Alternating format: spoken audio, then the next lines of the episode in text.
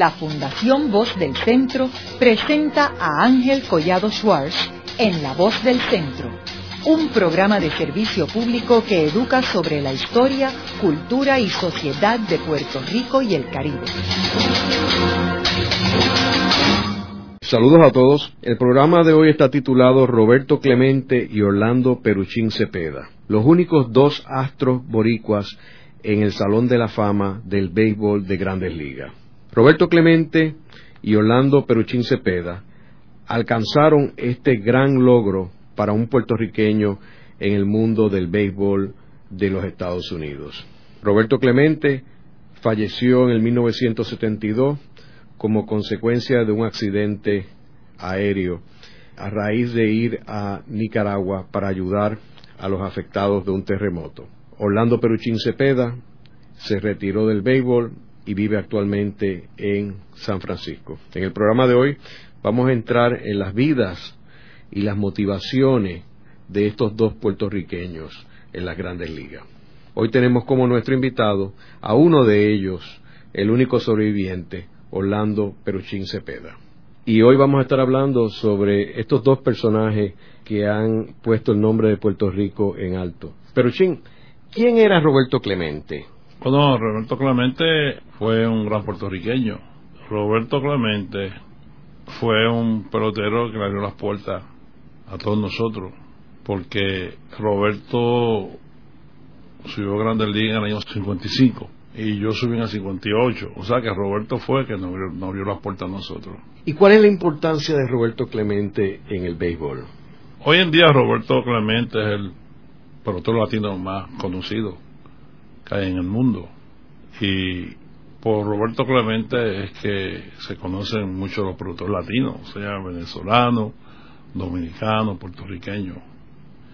Y Roberto es bien conocido Primero porque dio su vida a una misión humanitaria cuando un 31 de diciembre dejó su familia atrás para ir a Nicaragua, ayudar a Nicaragua al terremoto y eso. O sea que son gestos que son bien importantes y son gestos que son, son duros, bien, bien duros. Pero tenemos una misión y su misión fue morir de esa manera. Pero Ching, tú mencionas que Roberto Clemente entró en las grandes ligas a principios de los 50.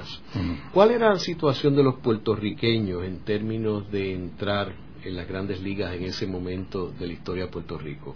Yo le pregunté a Pee Reese, que en paz descanse, un tremendo pelotero, y fue compañero de equipo de Jackie Robinson cuando Jackie Robinson rompió la barrera. Y le pregunté ahora en los 90, al principio de los 90, 95, le pregunté, Piwi, ¿por qué había tanto racismo y discriminaban a los latinos y a los negros? Y él me dijo a mí que el americano blanco pensaba que nosotros los latinos y los peloteros de color no estamos capacitados mentalmente ni físicamente para jugar todos los días en grandes ligas y para pensar en un terreno de juego. Éramos rápidos, con mucha habilidad, pero mentalmente no, estábamos preparados. ¿Y en qué ellos se basaban en eso? Bueno, que éramos brutos, tú sabes, y el, béisbol es un deporte que requiere mucha habilidad mental, porque el, deporte de béisbol, que es el que yo conozco, eh, hay mucha anticipación, tú tienes que anticipar mucho, tú sabes, y hay, hay momentos en el juego que tu habilidad física y la mental y mental tienen que proyectar. O sea que ustedes en la década de los 50 confrontaron un gran racismo en las grandes ligas en Estados Unidos. Sí, Roberto llegó a grandes ligas en el 50, firmó en el 52, jugó en el 54, que fueron creo que seis años después de que Jackie Robinson ingresó al organizado. Y yo firmé en el 55, que fueron ocho años después de que Jackie llegara a béisbol organizado. Y en ese entonces, eh, cuando yo llegué, eh, yo me acuerdo que salimos de Puerto Rico, Roberto Clemente, yo, José Antonio Pagán y dos peloteros más. Y desde que llegamos a, como él nos llevó porque él había estado anteriormente, él estuvo en, en Montreal. Y cuando llegamos a, a Miami, que él se iba una guagua para Fort Myers, nosotros nos quedamos en el aire. Tú sabes qué vamos a hacer ahora. Y la guagua salía a las 4 de la tarde y la perdimos porque no, no tú sabes, no hablaban inglés. Y la guagua se nos fue a las 4 de la tarde y tuvimos que esperar hasta las 4 de la mañana que llegara la Greyhound. Entonces, tan pronto llegamos a Estados Unidos, vino los problemas.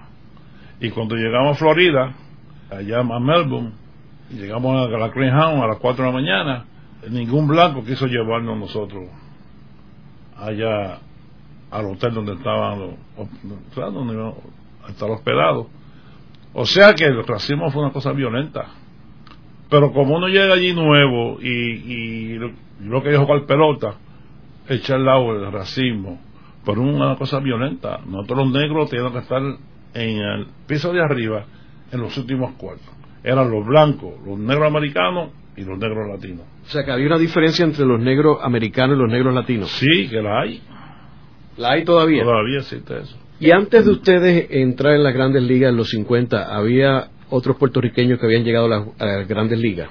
Sí, Luis Rodríguez Olmo fue el primer pelotero puertorriqueño. Primero fue Gran Wilson, fue pitcher. Pero pelotero de jugar ¿En qué año estamos hablando? Más o menos. Bueno, creo, no estoy seguro. Wilson jugó en los años. Olmo jugó en el 49, 48 con Brooklyn. Y Wilson jugó en el 45, porque eran blancos puertorriqueños, tú sabes. Pero latinos prietos, Clemente Mantilla Clemente jugó en el 55. Mantilla subió en el 57. Terín Pizarro subió en el 57. Y yo en el 58. Eran poquitos. En la Liga Nacional estaba Clemente. ¿Y con qué equipo? Eh, estaba Roberto y Román Mejía con Pittsburgh. Estaba Fred Mantilla y Terín Pizarro con Milwaukee, los Bravos. Entonces yo estaba con los gigantes y estaba Tony Taylor, cubano, con Chicago Cubs. Eso fue en el 58. Y luego de esos años, ¿qué sucedió con la participación de ustedes en las grandes ligas, Peruchín? Eh, en términos de desarrollo en las grandes ligas, porque tú estás hablando que los 50 ustedes están comenzando, ¿no? En el 55, sí. Entonces Roberto subió en el 55, yo subí en el 58. ¿Y en los 60 qué sucedió? Bueno, seguimos batallando. Y durante esa época, ¿Qué experiencia tú puedes compartir en términos de vivencias que tuvo Roberto Clemente y tú en las grandes ligas?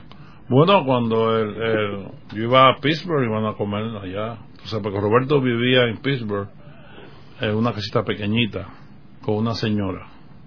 Por aquel entonces él no podía quedarse con en sitio de los blancos, vivían en el barrio de los Prietos, que se llamaba la montaña de Crawford, Crawford Hill era una montaña de Moreno ahí en Pittsburgh y él vivía con una señora en un cuartito, no me acuerdo cómo ahora. Y cuando iba a San Francisco, porque ya San Francisco es muy diferente, California a Pensilvania, entonces comíamos juntos y compartíamos. ¿Y cómo ustedes llegaron a entrar en las grandes ligas en ese momento? Dando palo. ¿Pero qué fue? ¿Que un scout lo descubrió? Bueno, a, a, Clemente, por mediación de Pedro Zorrilla, él lo recomendó, a Brooklyn Dodgers. Y aquí entonces aquí vino Al Campanis, que era un escucha de Brooklyn Dodgers. Hizo un tryout en el Escobar y ahí vieron a Roberto, realmente en el 52. Entonces en el 55, Perín Zorrilla fue a, a, ver a José Antonio Pagán, al Escobar, y yo estaba jugando del otro equipo. Y cuando me vio, preguntó por mí, ese es el hijo de Perucho Cepeda. Y mi papá había jugado del equipo de Perín Zorrilla. Entonces me vio y le gustó cómo yo jugaba, habló con mi papá. Y al próximo año yo, fui a, los gigantes, a un treado del equipo de ligas menores en, en Florida. ¿Y ustedes seguían jugando en Puerto Rico mientras jugaban en las grandes ligas? Sí, seguro, este, había que jugar, porque no se ganaba el dinero que se gana ahora y había que jugar tú sabes, para mantenerse. O sea que la razón para jugar en Puerto Rico era una económica, porque hacía falta, todos los jugadores jugaban en, el invierno. Sí, porque hacía falta, sí. Y yo con, yo le he hecho falta a Clemente. Roberto compró un, un Chevrolet Bel Air. Entonces yo vivía, vivía en el barrio obrero y como yo era de Santurce y Roberto era de Carolina, pues yo era que de, y yo, yo aprendí a guiar en un carro de roto. Él me recogía a mí a mi casa y guiando al, parque y salíamos mucho porque ganaba mil pesos al mes y yo ganaba 150 pesos al mes y salíamos en date y era que pagaba todo, tú sabes, porque yo no tenía. Y yo era su chofer. Aprendí a guiar con Roberto. Y en ese tiempo ya estaba Roberto jugando con Santurce. ¿Y tú? Nosotros empezamos con Santurce. ¿Los dos juntos? Sí. Él empezó primero, él empezó en el 52. Yo empecé en el 55. Pero jugamos Santurce como tres años. ¿Y cuándo es que se mueve con los senadores? No, el primero fue en Santurce a Cagua. Y de Cagua vino a San Juan. A lo cambiaron por el Minio Cortés. El Minio Cortés fue a, a Cagua y Roberto a San Juan. ¿Y tú siempre te quedaste con Santurce? Sí, siempre con Santurce. Quiero mencionar para beneficio de nuestros radioescuchas que yo recuerdo haber visitado el parque Irán Bithorn cuando jugaba los cangrejeros de Santurce y los senadores de San Juan y jugaba Roberto Clemente como guardabosque eh, derecho y Peruchín Cepeda como primera base y la verdad que eran juegos memorables y eran juegos que era muy difícil conseguir un boleto que es algo que parece increíble en los días de hoy cuando los estadios no están llenos, pero en aquel momento era el evento más importante en Puerto Rico, ver un juego de los senadores y de los cangrejeros con Peruchín Cepeda y Roberto Clemente. Y entonces, en este periodo, o sea, estamos hablando ya de la década de los 60, ya cuando ustedes están, él con los senadores de San Juan y tú con Santurce, ¿no? Y entonces, ¿cuándo es que entras con los cardenales? Yo subí a los gigantes en el 58, fui novato del año en el 58. Entonces, en el 66 me cambiaron a San Luis. Porque yo empecé con San Francisco, con los gigantes. O sea que en el 66 que tú entras con los Cardenales. Exacto. Y Clemente, como sabemos, se mantuvo siempre con los eh, Piratas de Pittsburgh. Y durante esa temporada o esa época de la década de los 60, eh, Peruchín, ¿tú mantenías relación constante con Roberto? Sí, porque jugando en contra, en aquel entonces había muchos equipos, la Nacional, y jugando ocho juegos, 16 juegos jugando cuatro juegos, íbamos a Pittsburgh cuatro veces al año. Y Pittsburgh venía a San Francisco cuatro veces al año. O sea que había ah, constantemente jugando juegos estrellas juntos y muchísimas cosas juntos. Sí. ¿Y qué reacción había entre los equipos sobre los puertorriqueños, los atletas puertorriqueños, siendo ustedes dos los dos principales atletas puertorriqueños en aquella época? Era escaso, tú sabes, pero todo latino era escaso, sí, mucho.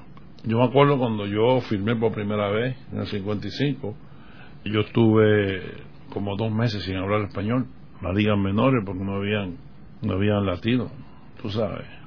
Había unos cubanos blancos por allá y eso, tú sabes. Pero no había, como hoy en día, que hay muchos peloteros. Hoy en día hay peloteros de ligas menores que son nada más que dominicanos nada más. Y hay equipos de ligas menores que tienen seis puertorriqueños. Pero antes no, no habían muchos latinos. ¿Y había prejuicio contra los latinos en aquel momento, en los 60, igual que en los 50? Siempre lo ha habido, seguro, sí había problemas. Yo me acuerdo en el 58, yo en Chicago iba, como allí se jugaba de día, se acabó el juego, fuimos a comer Felipe Alú y yo, y Pagán, íbamos caminando, porque nosotros nos quedábamos en un sector en Chicago del Blanco nada más, en norte de Chicago íbamos caminando y la policía nos paró, que qué hacíamos en ese vecindario. Y le dijimos, somos peloteros y venimos de comer. Ellos no nos creyeron. Ellos se fueron, pero viraron y nos siguieron hasta que nosotros entramos al hotel. Ellos entraron al hotel y preguntaron que si nosotros nos quedábamos allí. Tú sabes. Y también en Chicago fuimos a comer y nos dijeron que no. En el 59 fuimos a comer, un, fuimos para Clemente, Felipe Aló, mi hermano y yo. Entramos a un restaurante en Pittsburgh, abrimos la puerta y nos dijeron sin preguntar, ya conseguimos la gente que iba a lavar los platos. Y eh, no, no, no, no, no queremos a nadie. Y no permitieron que nosotros explicaran que nosotros somos peloteros. Y en San Luis también, en Chicago, Cincinnati. Pero eso ha cambiado un poco en, esta, en la época actual, ¿no? Sí ha cambiado, ha cambiado. Eh, existe, eh, pero existe, tú sabes. El racismo existe. Siempre nos miran a nosotros los que somos peores.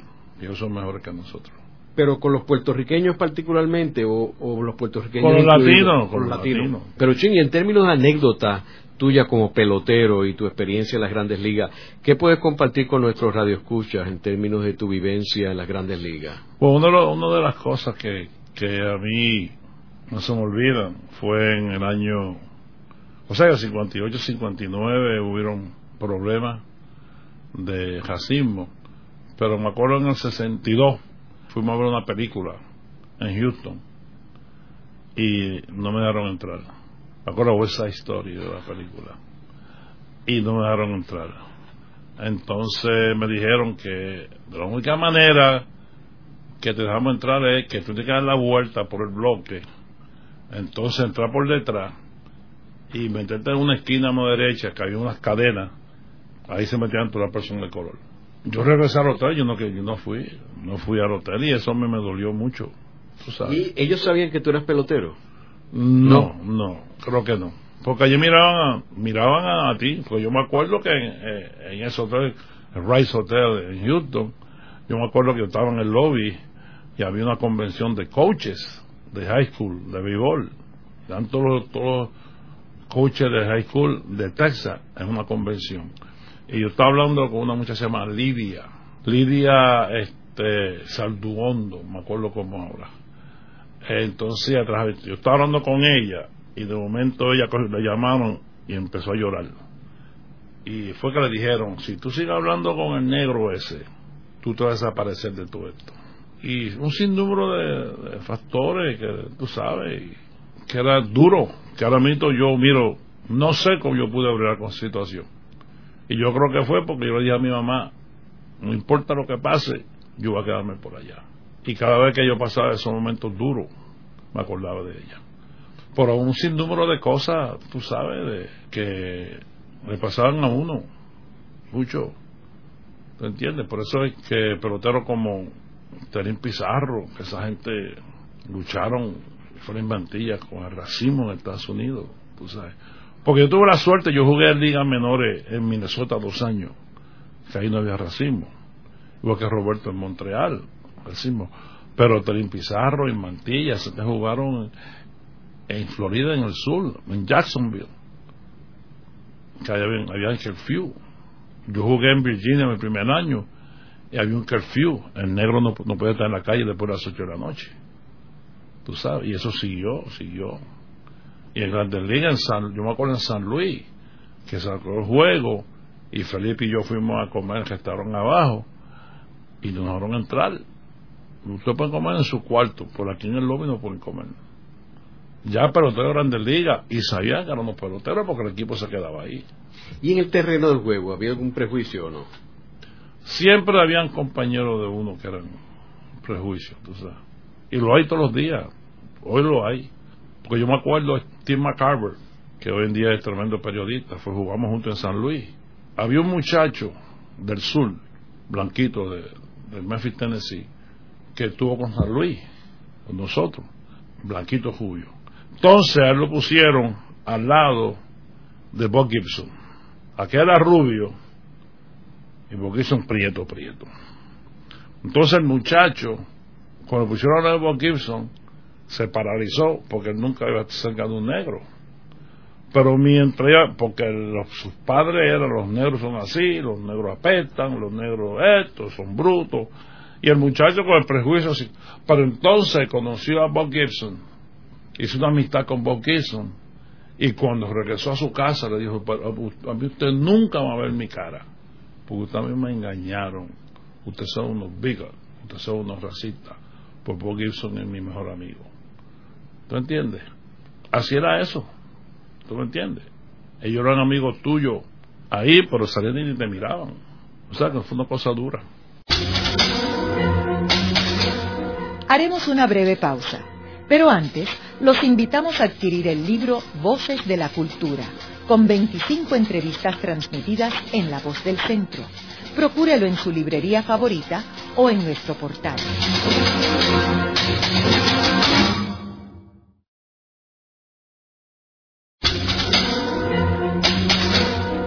Regresamos con Ángel Collado Schwartz en La Voz del Centro. Continuamos con el programa de hoy titulado Roberto Clemente y Orlando Peruchín Cepeda, los únicos dos astros boricuas en el Salón de la Fama del Béisbol de las Grandes Ligas. Hoy tenemos como nuestro invitado el sobreviviente de estos dos personajes ilustres, Orlando Peruchín Cepeda. Peruchín, en el segmento anterior estábamos hablando sobre todos los prejuicios que había contra los peloteros y los atletas eh, de color y más aún de color y latinos y puertorriqueños. Debo asumir que, por lo que tú me dices, pues para que un pelotero que no fuera blanco y que fuera latino triunfara, debería ser entonces muchísimo mejor que un blanco, ¿no?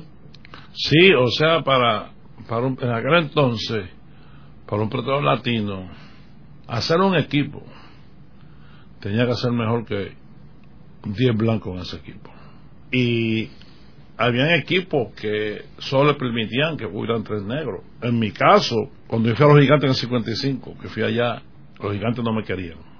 Y el único que me quería era un dirigente, se llama David García, español. Me quería como pelotero, porque él decía que yo tenía mucho que ofrecer. Pero el equipo que él dirigía en esa liga no permitía peloteros de color. La liga en Kentucky, no permitían. Y había muchas ligas que no permitían todo de color, por mejor que tú, tú sabes que tú seas, que mejor por que tú en ese entonces tú eras, no te permitían en los equipos porque en esa liga no permitían, o si había más de dos peloteros de color, tampoco te daban oportunidad. O sea que había que ser bueno de verdad. Que muchos peloteros los regresaban no porque eran malos, sino que no había cabida para ellos. Pero Ching, y volviendo otra vez a Roberto Clemente, ¿cuándo es que tú conoces a Roberto?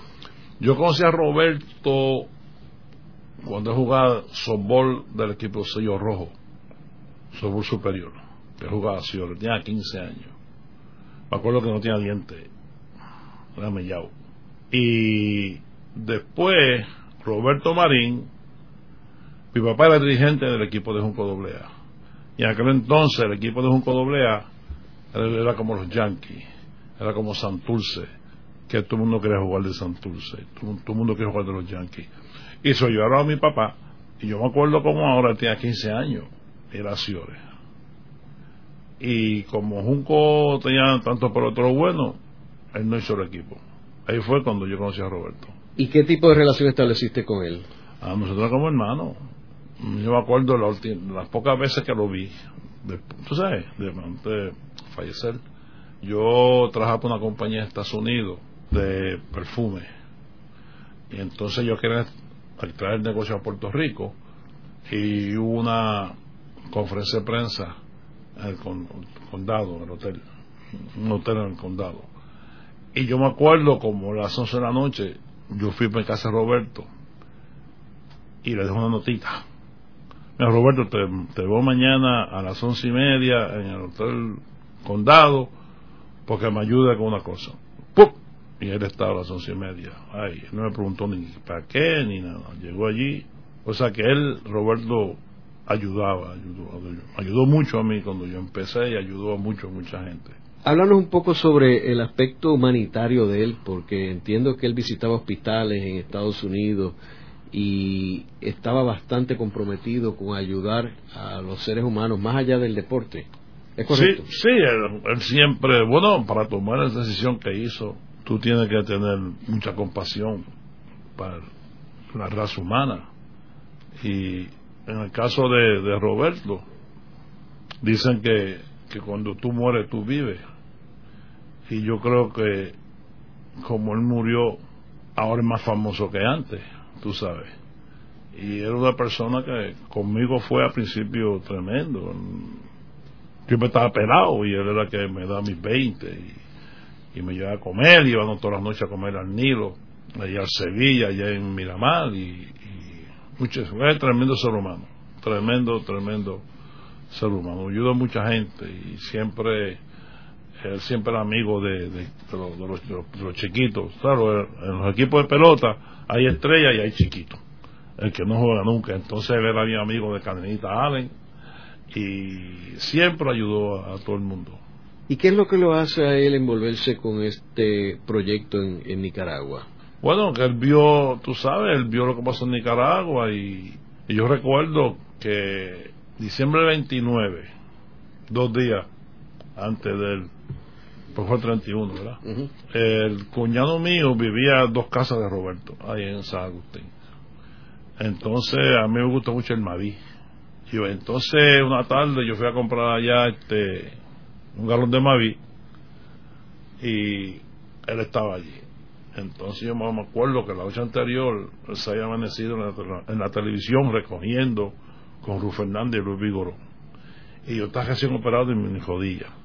Entonces allá me, no, porque tú debes ir conmigo para allá, porque yo, mira Roberto, yo no puedo ir para ningún sitio porque yo estoy peleando con mis rodillas y ahora yo no puedo dejar mi terapia. Y, no, porque tú esto. O sea, él quería que tú fueras en el avión para allá. Sí, que yo fuera en el avión para Y yo le dije que no.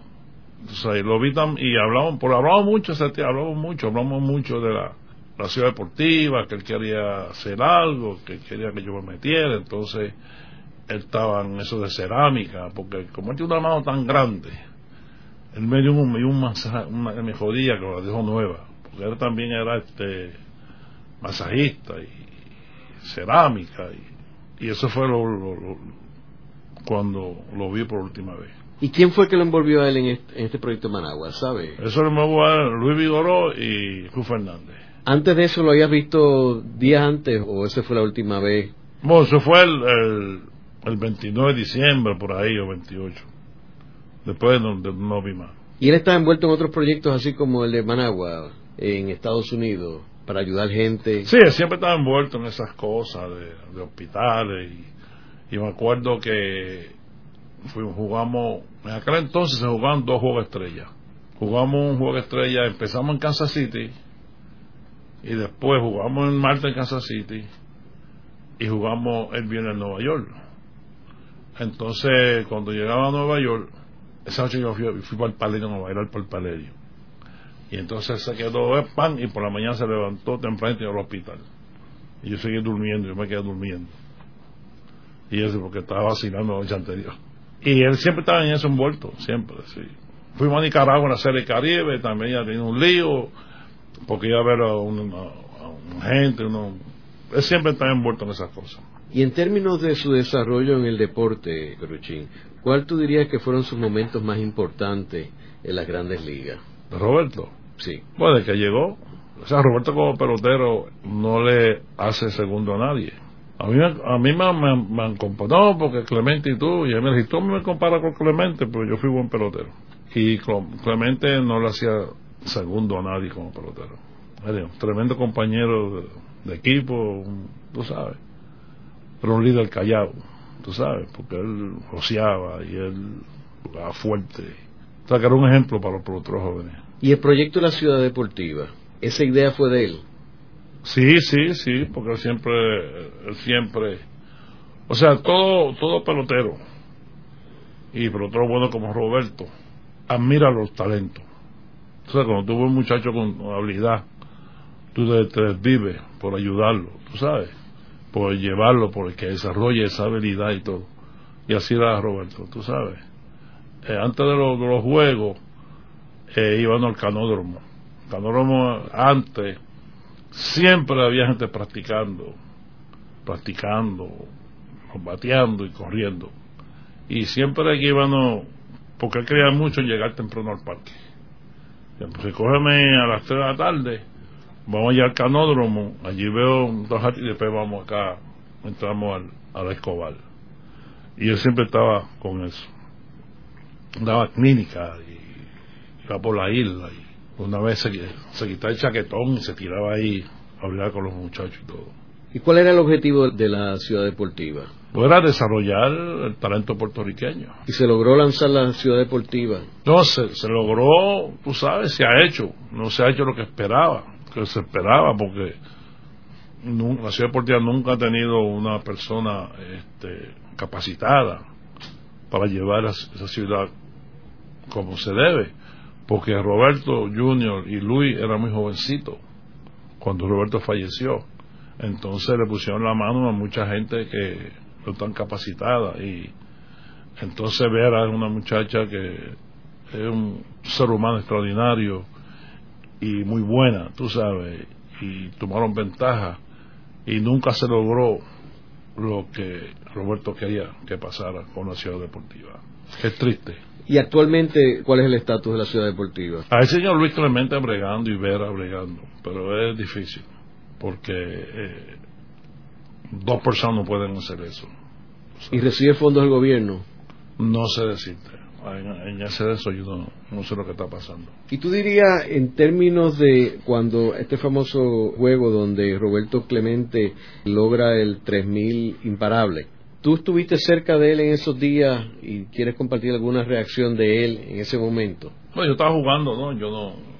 Yo lo estaba siguiendo, tú sabes. Yo estaba siguiendo y lo vi por televisión. Yo estaba jugando en otro sitio eso fue en el 71. Yo estuve con él en el 71, pues yo estaba recién operado y él me da unos masajes tremendos. Entonces, el juego se suspendió y nos pusimos a hablar, porque era un parque, era nuevo, el parque era nuevo en Pittsburgh, nuevo. Y llovió y nos pusimos a hablar y entonces él me decía, él me dijo a mí que él estaba preocupado porque cuando en Puerto Rico no se retira del béisbol, ya pasa a ser, tú sabes, ya no es el, respaldo, ya no es el, el reconocimiento, entonces ahí está preocupado por eso, tú sabes, porque él lo que quería era seguir con la ciudad deportiva, eh, enseñar lo que él aprendió como pelotero y tú sabes, y bregar con la juventud, porque él siempre está bregando, porque él decía que, que la juventud es el futuro de un, de un país. Y como aquí en Puerto Rico ha habido ese problema que la juventud la usan para politiquear, pero no ayudan a la juventud como deben ayudarla. Y por eso fue que él siempre pensó en la ciudad deportiva. Él tenía en mente ciudad deportiva, era con maestros, con los muchachos estudiar, prepararse para ser un buen ciudadano, no hay que ser pelotero de grandes ligas tú puedes ser un buen abogado, un buen doctor, tú puedes ser un, ingeniero, tú puedes ser lo que sea. O sea que no hay que ser un pelotero famoso mundialmente para ser, un, para ser una persona útil para la sociedad. Y él siempre empezaba en eso. Y él pensó que con el deporte puede abrir puertas. Tú sabes, tú creas, tú creas una mente fuerte, un cuerpo fuerte. Y por el deporte tú puedes recibir becas y prepararte para el futuro. Esa era su visión, eso es lo que él quería. Pues yo estaba con él ahí, yo iba a estar envuelto con él en todo eso. Y varios peloteros más. Pero nunca sucedió. Pero Chin, ¿y cuál tú dirías que fueron los logros principales de Roberto en las grandes ligas como pelotero? Bueno, lo, Roberto dejó saber que los latinos estaban preparados para bregar con lo que me dio Pedro Ruiz, que dijo que nosotros no, no estábamos preparados, que decían que el latino no estaba preparado mentalmente ni físicamente para jugar todos los días, para jugar bajo presión. Y él enseñó que sí, que se podía. Pero en términos de logro en el mundo del béisbol, como por ejemplo las 3.000 imparables, que no todo el mundo tiene 3.000 imparables, ¿correcto? Exacto. Y entiendo que también tuvo 12 guantes dorados, ¿no? De oro, sí. Sí, lo cual esto es interesante porque hay algunos peloteros que son buenos en la ofensiva, pero no en la defensiva. Y él era bueno en ambas eh, dimensiones, en la ofensiva y defensiva. Que eso también fue un logro interesante, ¿no? Sí, y Roberto, Roberto es mucho, mucho, mucho, mucho, mucho mejor de lo que la gente dice. Porque Roberto, como Rayfield, jugaba un Roberto en Rayfield, este pero la triple lo hacía sencillo. Y como él corría las bases. O sea, son cosas pequeñas que, que la gente no, no sabe. ¿Lo entiendes? Y aquel entonces habían tremendos pero Estaba eh, Bully May, estaba Frank Robinson, estaba Mickey Mantle, estaba Stan Musial, estaban Ernie Banks, estaban, tú sabes, Orlando Cepeda. Bueno, yo tengo que meterme ahí también. Ahora, tú dirías también que hay un elemento de él tener una gran pasión por el deporte y un compromiso incondicional, o sea, que tú lo veías en términos de su desenvolvimiento en la defensa, por ejemplo, que si había una bola que él podía tratar de coger, aunque fuera por encima de la verja, él trataba, y tú ves todas estas fotos de él brincando y tratando, o sea, y si estaba un poco lejos, él corría, o sea, que él daba algo más de lo que se esperaba de él. Sí, no, él hacía unas cosas increíbles en el terreno del juego. Pues yo te dije a ti que él hacía, hacía cosas que, que, no sabían los pericos, pues aquel entonces no estaba el, cable TV, ni tú sabes, y, él hacía todos los días, Roberto hacía dos o tres jugadas increíbles. Y como no había TV, nadie, nadie lo se veía, pero era una cosa increíble. O sea que valía la pena tú pagar tu dinero, ver a Roberto Clemente jugar pelota. Yo recuerdo con los senadores de San Juan, que era en Puerto Rico, o sea, que no eran las grandes ligas, y sin embargo, cada juego, igual que contigo, o sea, era un juego que era como si estuviera en las grandes ligas. No era como algunos otros jugadores norteamericanos que venían aquí y tú veías que no daban el máximo. Eso no era el caso con Clemente y contigo. No, porque mi padre a mí me, me decía que cuando tú te pones un uniforme, porque fue pelotero, y mi padre fue estrella del béisbol, aquí en Puerto Rico, en todo el Caribe, y él decía que cuando tú te pones un uniforme es para darle lo máximo. Y él me decía, mira, vamos, vamos a empezar a jugar en noviembre 15. Vamos a jugar en... Siempre, siempre estaba de acuerdo. Y siempre, o yo empezaba hoy él empezaba mañana, o viceversa. Y estábamos los dos ahí, siempre, tú sabes, más o menos empezar juntos. Y yo me acuerdo que una vez jugamos en el día de Thanksgiving y fueron 20 mil personas Irán un jueves por la tarde. Tú sabes. Y nosotros íbamos ya a dar lo máximo, porque a mí no me gustaba que nadie me sacara de agua. Igual él. No, y con la coyuntura de ser los equipos San Juan y Santurce, que eran los dos equipos de la misma ciudad, en realidad de San Juan, ah. eh, de San Juan Metropolitano, y con ustedes dos como estrella, eh, había unas rivalidades que siempre ha habido, este, digo, no sé tanto ahora, pero por lo menos en aquella época una rivalidad bien grande entre San Juan y Santurce. No, porque ya, no hay pelota en San Juan, ya no existe San Juan y Santurce. Ya no existe eso, Santurce se fue para Manatí y San Juan se fue para Carolina. sí, pero que, después que ustedes se fueron, eso fue reduciéndose. Todavía los equipos existentes ya no era como en aquella época. Exacto, estoy de acuerdo contigo. Luego de una breve pausa, regresamos con Ángel Collado Schwartz en La Voz del Centro.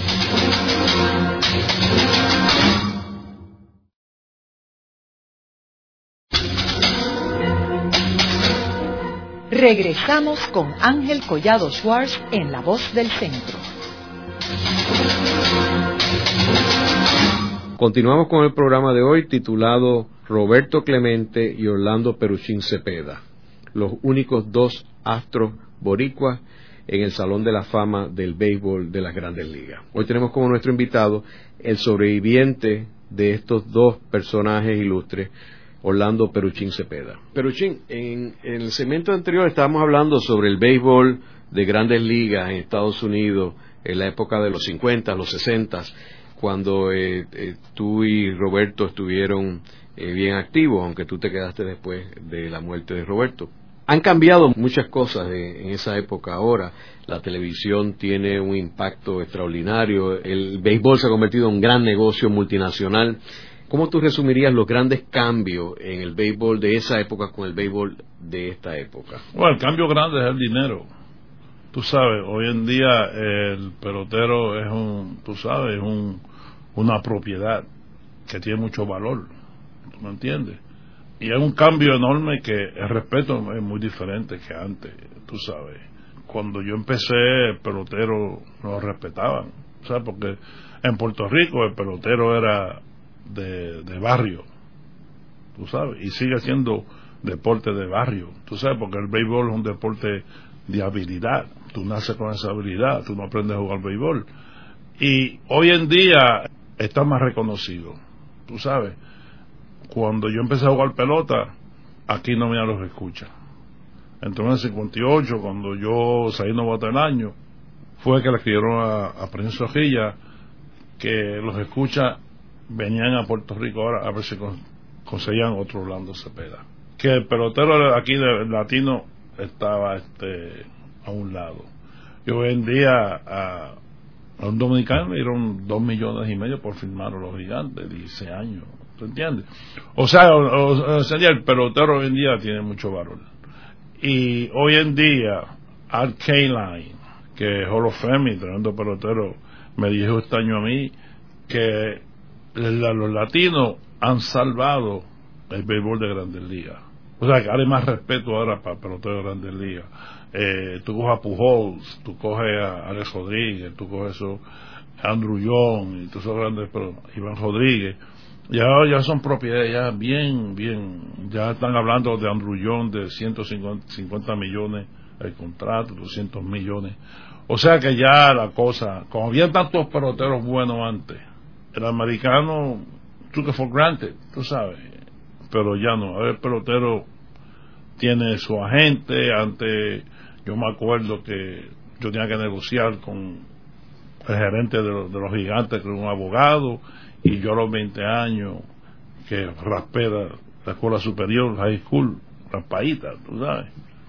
Y hoy en día la cosa diferente ya, el pelotero tiene valor. Y yo creo que es importante señalar que cuando estamos, en la época que estamos hablando de los 60, primero había menos equipos de béisbol, o sea, que era más difícil uno poder entrar en los equipos de béisbol, hoy hay el doble de equipos de béisbol y segundo, pues en aquel tiempo pues había este racismo que hablamos anteriormente en contra de todos los jugadores que no fueran blancos y particularmente que fueran latinos.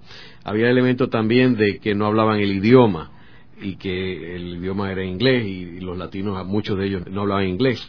Así que era bien cuesta arriba, o sea, había que ser muy bueno para poder sobresalir en aquella época, que ahora puede ser más fácil que en aquella época. Por no vaya muy lejos, porque el año pasado un comentarista en San Francisco dijo que los productores latinos de los gigantes tenían la mente de, de, harina de trigo y que Felipe Alou tenía la mente de harina de arroz. Eso fue en 2005.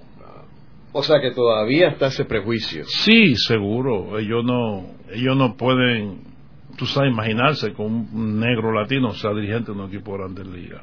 ¿Y cuál es la fórmula que tú usaste para poder penetrar el béisbol eh, de Grandes Ligas y haber tenido éxito? Bueno, primero que no, no, no tenía miedo a nada. Yo nunca tuve miedo a nada, nada. Y siempre tuve confianza en mi habilidad tuve que convencer a los gigantes en contra de ellos, de 101, eh, que yo no era pelotero. Y después que jugué muy bien a ligas menores, y cuando dije yo, yo quería Grandes Ligas, yo estaba loco. Y fui a Grandes Ligas, fui sin contrato, e hice, o sea, que yo metí mano, como decimos por ahí, en la calle. Nunca le tuve miedo a nada. Y me metía miedo ni le, cogí miedo al racismo, y no le cogí miedo a los pitchers de las grandes ligas, y no le a nada le cogí miedo, porque siempre tuve confianza en mí. ¿Tú te sentías superior, igual o inferior a ellos? Igual. Cuando yo fui a San Luis en el 66, había mucho racismo. Los peloteros de color de San Luis, Gibson, Lubrock, Flot, vivían en el barrio Los Negros y vivían en un hotel que se llama George Washington entonces, Orlandito tenía dos años. Entonces yo fui con mi esposa a San Luis y Orlandito y le pregunté a Gibson dónde yo puedo conseguir una casa. Y me dijeron, olvídate de casa aquí. Aquí no hay casa para los negros. Y yo dije, mira Bob, este, es imposible que yo me vaya para la carretera y deje mi esposa, que no habla inglés, y mi hijo de aquí de dos años. Es imposible. Entonces hablé con el locutor de los gigantes, Jack Buck. Y el Jack, mira, puedo anunciar por la radio que yo estoy buscando una casa donde quedarme. Me dice, Orlando, la cosa está dura. Está bien, pero dilo. Bien lo dijo. Y como si en casa me, llamaron. Yo fui el primer negro que viví en el barrio Olivet, de judío, en San Luis, el primer negro. Cuando yo me iba de viaje, habían en mi casa dos policías a las 24 horas guardando mi casa. Después que yo me mudé ahí, empezaron. Fui a Atlanta fue el primer negro que vivió en el, se llama Arrowhead County, que el único blanco que vivía en ese sector. Y mi hijo Landito, que en el, se puso bien quemado con el sol, su amiguita era una rubita chiquitita, los dos caminando jovencitos. O sea que yo no, entonces como yo me porté bien, mi casa no había revoluciones, eran locos conmigo. O sea que yo nunca tuve miedo a nada, nunca tuve miedo a nada. ¿Y en Puerto Rico experimentaste racismo? No, nunca, nunca, o sea, nunca tuve racismo. Pero en Puerto Rico no. Tú sabes, lo hay, gente. Por aquí, aquí son prietos los racistas. Los blancos son racistas, que son los prietos de Saldea allá de Piñones, que son racistas. Oye, pero Chin, tú estabas hablando de una operación que tuviste en la rodilla y cómo te dijeron que con suerte podías caminar. O sea, si yo cuando tenía 13 años jugando baloncesto, me disloqué la rodilla derecha, me cayeron encima, pero como mi padre no quería que yo jugara baloncesto, pelota o nada, me quedé callado por dos años. A los 15 años te puso tan malo la rodilla que yo no podía casi caminar. Entonces me operaron. Entonces la operación, mi papá preguntó, ¿tú crees que puedes jugar pelota? Y le dijeron, lo estamos operando para que camine. A los 15 años. Entonces, como yo tuve dos meses con un yeso en el hospital, crecí como 6 pulgadas más y aumenté como 40 libras. Yo pasé al hospital y como a los dos meses me invitaron a jugar pelota. Yo no quería jugar pelota porque mi papá no quería que yo jugara pelota, pero me convencieron y empecé a batear y la bola se desaparecía. Y ahí fue que me invitaron a otro equipo y entonces lo dijeron a mi papá, a mi hermano, papá, y de momento estoy yo jugando en Estados Unidos. Porque yo no jugué doble A ni nada. Yo jugué 20 juegos aquí, clase A, 20 juegos, nada más, ni jugué ni pequeña liga ni nada. Y de ahí subí a profesional. Luego de la pausa, continuamos con Ángel Collado Schwartz en La Voz del Centro.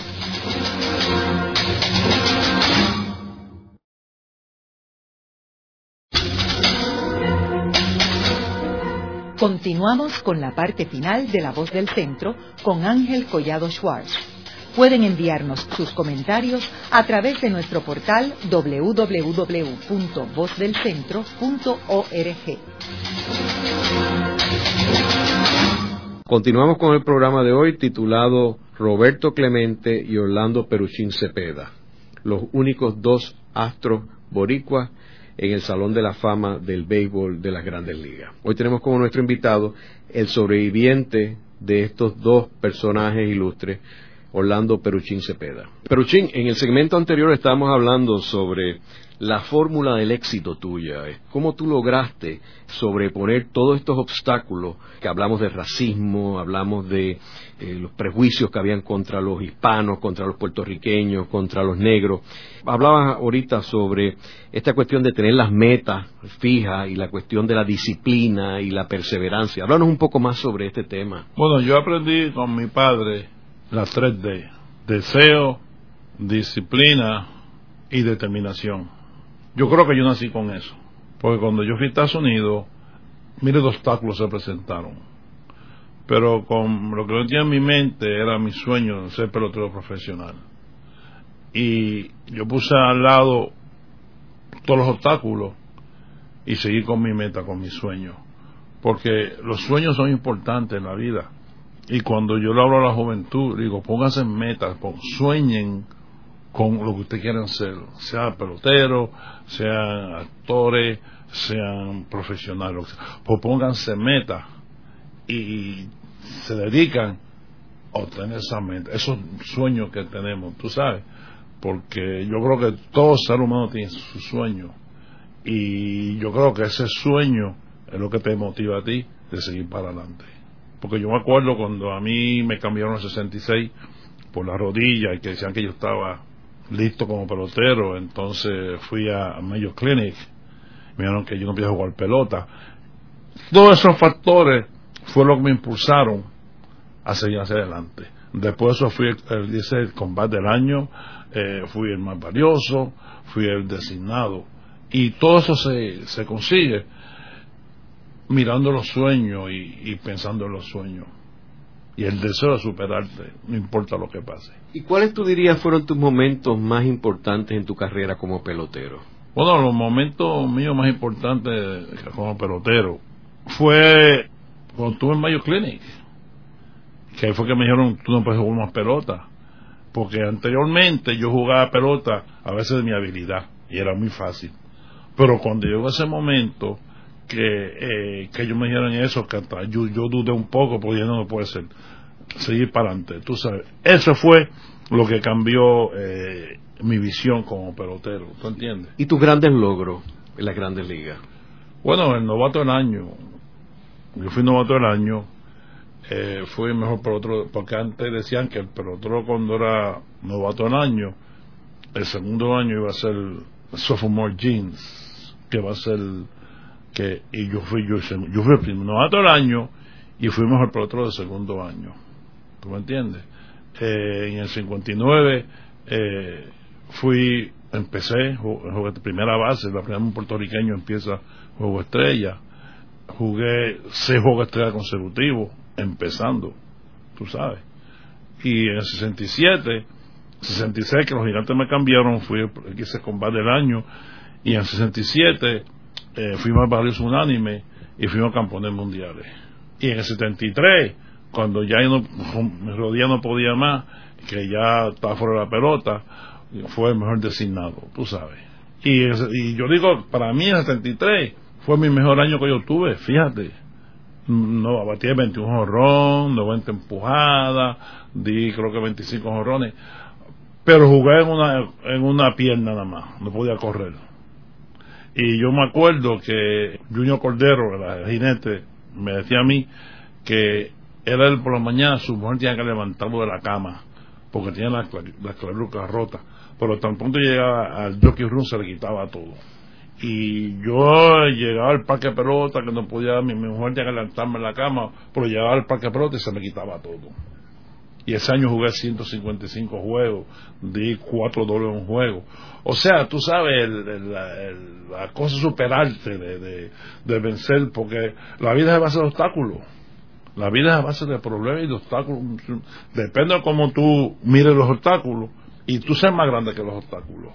¿Y cuál era tu inspiración, tu gran inspiración para lograr sobreponer esos obstáculos? Mi padre, porque yo me acuerdo que mi padre trabajaba por la tarde y a las cuatro cogió un carro público se iba para Ponce a jugar pelota, porque él tiene una obligación de mantenernos nosotros. Y yo siempre pensaba mucho y pienso mucho en mi padre y en mi madre, pienso mucho en ellos por lo mucho que ellos lucharon en la vida, tú sabes. Y siempre lo tuve en mente y lo tengo en mente. Pero Ching, muchos de los fanáticos les gustaba mucho comparar a, ti con Roberto Clemente y lo veían como rivales, particularmente en Puerto Rico, por ser los dos equipos de San Juan Metropolitano como era San Juan y Santurce.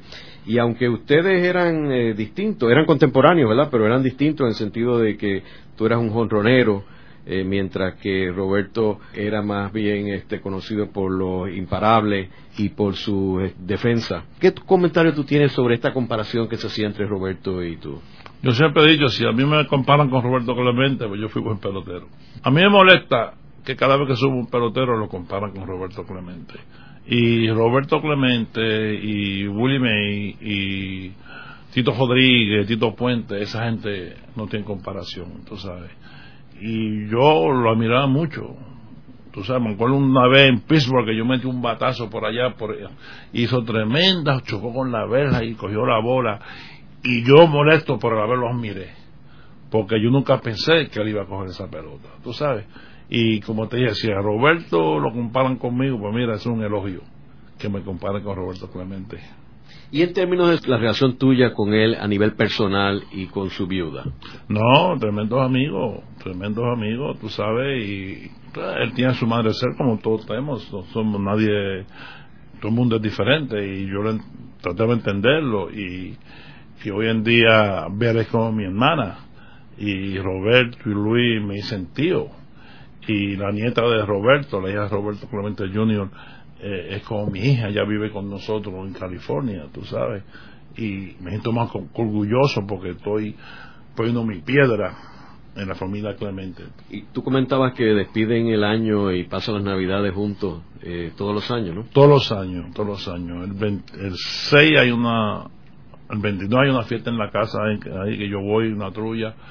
El 31 ellos lo pasan con nosotros, todos los años lo pasamos juntos, las navidades, sí. En el programa de hoy hemos discutido las figuras de Roberto Clemente y Orlando Peruchín Cepeda, los únicos dos puertorriqueños que han alcanzado entrar al Salón de la Fama de las Grandes Ligas, dos puertorriqueños que han logrado poner el nombre de Puerto Rico en alto y que ha sido a través de no solamente el talento, sino la disciplina y la perseverancia. Roberto Clemente murió a una edad temprano y quedó inmortalizado eh, con su ayuda a los afectados en el terremoto de Nicaragua en el 1972. Gracias, Peruchín. A tu orden. El tremendo programa. Esta ha sido una producción como servicio público de la Fundación Voz del Centro. Los invitamos a sintonizarnos la próxima semana a la misma hora. Y recuerden que pueden adquirir el libro Voces de la Cultura en su librería favorita o en nuestro portal.